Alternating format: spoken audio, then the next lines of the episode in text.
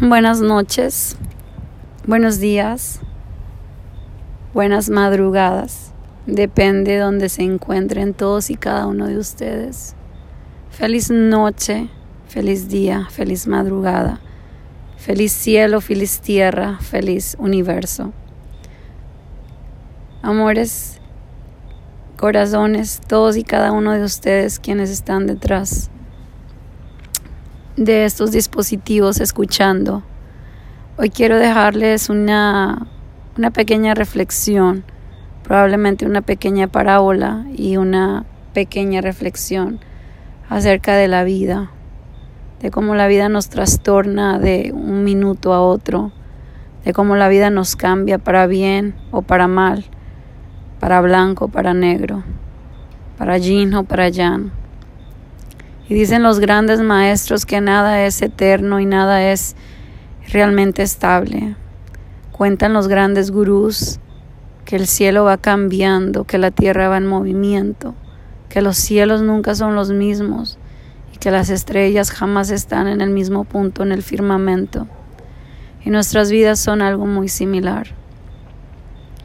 Probablemente hoy estás completamente feliz, pleno, lleno, contento. Probablemente hoy tus metas están realizando al por mayor. El cielo está lloviendo estrellas y tú estás recaudando todo aquello que te hace tan feliz. Pero probablemente hay alguien más que hace tiempo o hace décadas la vida le, le pintaba tan bien y de un momento a otro la vida cambió. Cambió y trajo dolor y sufrimiento, abandono muertes, traición y, y de pronto aquello que tanto nos da felicidad vino a ser nuestro verdugo, vino a aniquilarnos parcialmente, gradualmente, minuto a minuto, muy, muy, muy, muy despacio. Y las heridas se ahondan y uno de pronto no comprendes por qué las situaciones llegan para qué llegan y en qué momento se van a ir. A veces uno mira al cielo y dice, Señor, por favor, quita tu mano, quita, quita, quita la ira de tu, de tu enojo de sobre mí. Y esto me remonta a cuando los grandes maestros hablan del karma y el dharma, de aquello que damos, recibimos, de aquello que recibimos hay que devolverlo, de aquello que la energía va alimentando en lo bueno, en lo malo, en, la característica positiva, negativa, y volvemos a entender que vamos en un mundo paralelo o en un mundo en espiral donde eh, el, eh, el, subir y el bajar es completamente incierto. Eh, el viajar en una, en una onda recta es imposible, pero el zigzaguear es casi inminente. Había en, algún, en alguna ocasión, yo me recuerdo de, de esta historia que la vi por allí en algún libro, en alguna película, eh, de un yoga, uh, de un yogis. Era un gran maestro de, de yoga, un gran maestro del, del budismo. Y él impartía sus clases en un pueblo donde los seguidores eran mayormente hombres por supuesto, se regía, me imagino, en aquel tiempo por leyes de patriarcado. Y este hombre era un hombre muy pacifista, era un hombre de mucha paz, de mucha luz, de mucha, de mucha tranquilidad, de mucho amor. Te inspiraba mucha, mucha, mucha alegría y mucho amor. Y estando en el templo, eh, predicando sus, sus lecciones, de pronto toca la puerta una mujer con un hijo en brazos y ella estaba derrotada llorando y le decía, ayúdame, por favor, ayúdame, mi hijo se está muriendo, ayúdame. A lo que el Buda muy tranquilamente o el maestro le contesta, ¿qué quieres mujer? ¿Qué necesitas? Y ella le contesta, mi hijo se está muriendo, ayúdame. Ayúdame si realmente tú hablas de amor y de sanación y, y de, de creer en un ser supremo que todo lo puede y todo lo, arregla. Entonces ayúdame y salva a mi hijo. A lo que el maestro le dice, ok, quiero que primero recorras todas las calles del pueblo y toques casa por casa, casa por casa. Y en cada casa vas a preguntar si ellos nunca han tenido un difunto, una persona muerta, un enfermo o un duelo. Y le dice ella, ¿y qué, qué gano con eso? ¿Con eso mi hijo se va a salvar? Y le dice el maestro, le contesta, anda, anda, ve y pregunta, cuestiona lo que te estoy diciendo. La mujer estaba tan adolorida y tan, tan desesperada por salvar a su hijo, que ella echó a correr y empezó a tocar puerta por puerta de la aldea. Y cada vez que alguien le abría, ella preguntaba, Señor, Señora, ¿acaso es que aquí han tenido algún muerto, un difunto, alguna persona enferma? ¿Alguien ha fallecido? contésteme. Y en todas las casas decían sí. Sí, sí, sí, aquí murió tal persona, un hijo, un pariente, un hermano, un primo, un sobrino. Y era grande el dolor y grande el duelo. Y cerraban las puertas. Y ella proseguía, proseguía, proseguía caminando, tocando, preguntando. Al final de la noche, su hijo muere en sus brazos y ella regresa bajo la lluvia a las puertas del templo del gran maestro budista, del gran yoga, del gran yogis. Y estando muy enojada, comienza a gritar y a escupir al maestro y le dice, ¿por qué me mentiste? ¿Por qué me has mentido? ¿Por qué me has mentido? Y ella llorando, llorando, llorando con su hijo muerto en brazos y el maestro conservando la calma, con una calma impresionante, como si el mundo se estuviera acabando para ella, pero para él estuviera renaciendo la vida. Él no se inmutó, él no sintió dolor, él no se echó a llorar al ver a su hijo muerto, al ver a esa mujer hecha pedazos. Él solamente dijo, mujer, te acabo de descifrar o te acabo de enseñar que en el mundo hay aflicción y hay dolor y hay muerte y que en el mundo todos estaremos pasando por esta etapa, por esta transición de vida, muerte, muerte, vida. Y te dejo con el mejor, con el mejor consejo, con la mejor frase. No llores y vive feliz. Entierra a tu hijo con la esperanza y la certeza de que ha nacido a una nueva vida. Allí termina la historia, la parábola, la película, como lo quieras descifrar.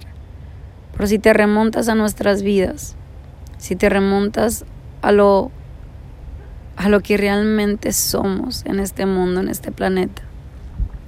Tenemos esa alma inmortal ese espíritu de vida, de arrebatamiento, de fuerza.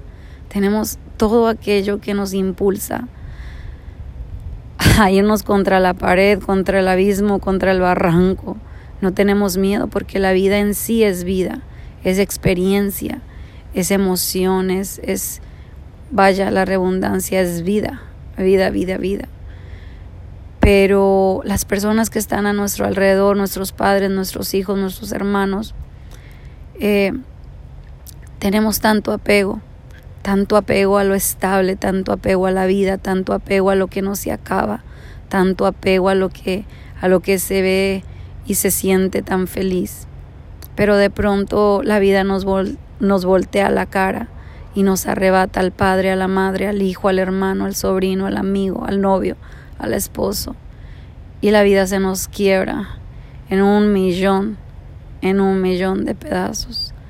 Eh, nos fragmentamos tanto que estamos casi diluidos en la nada y la muerte se, se expresa a tal grado que no nada más es la muerte física de aquel ser humano que tú acabas de, de ver desfallecer o fallecer y, y e irse diluyendo entre la nada, sino es la misma muerte de tu espíritu, la fuerza, la energía, sientes que aquello se va, sientes que la vida ya no te da para más, sientes que la respiración se acaba, sientes que aquello se acaba, que aquello se va y que no va a haber un mañana y que no va a haber un nuevo sonreír Y el duelo es tan, tan, tan perpetuo, tan, tan fuerte, tan inminente, que la misma muerte te ha atrapado en tu vida.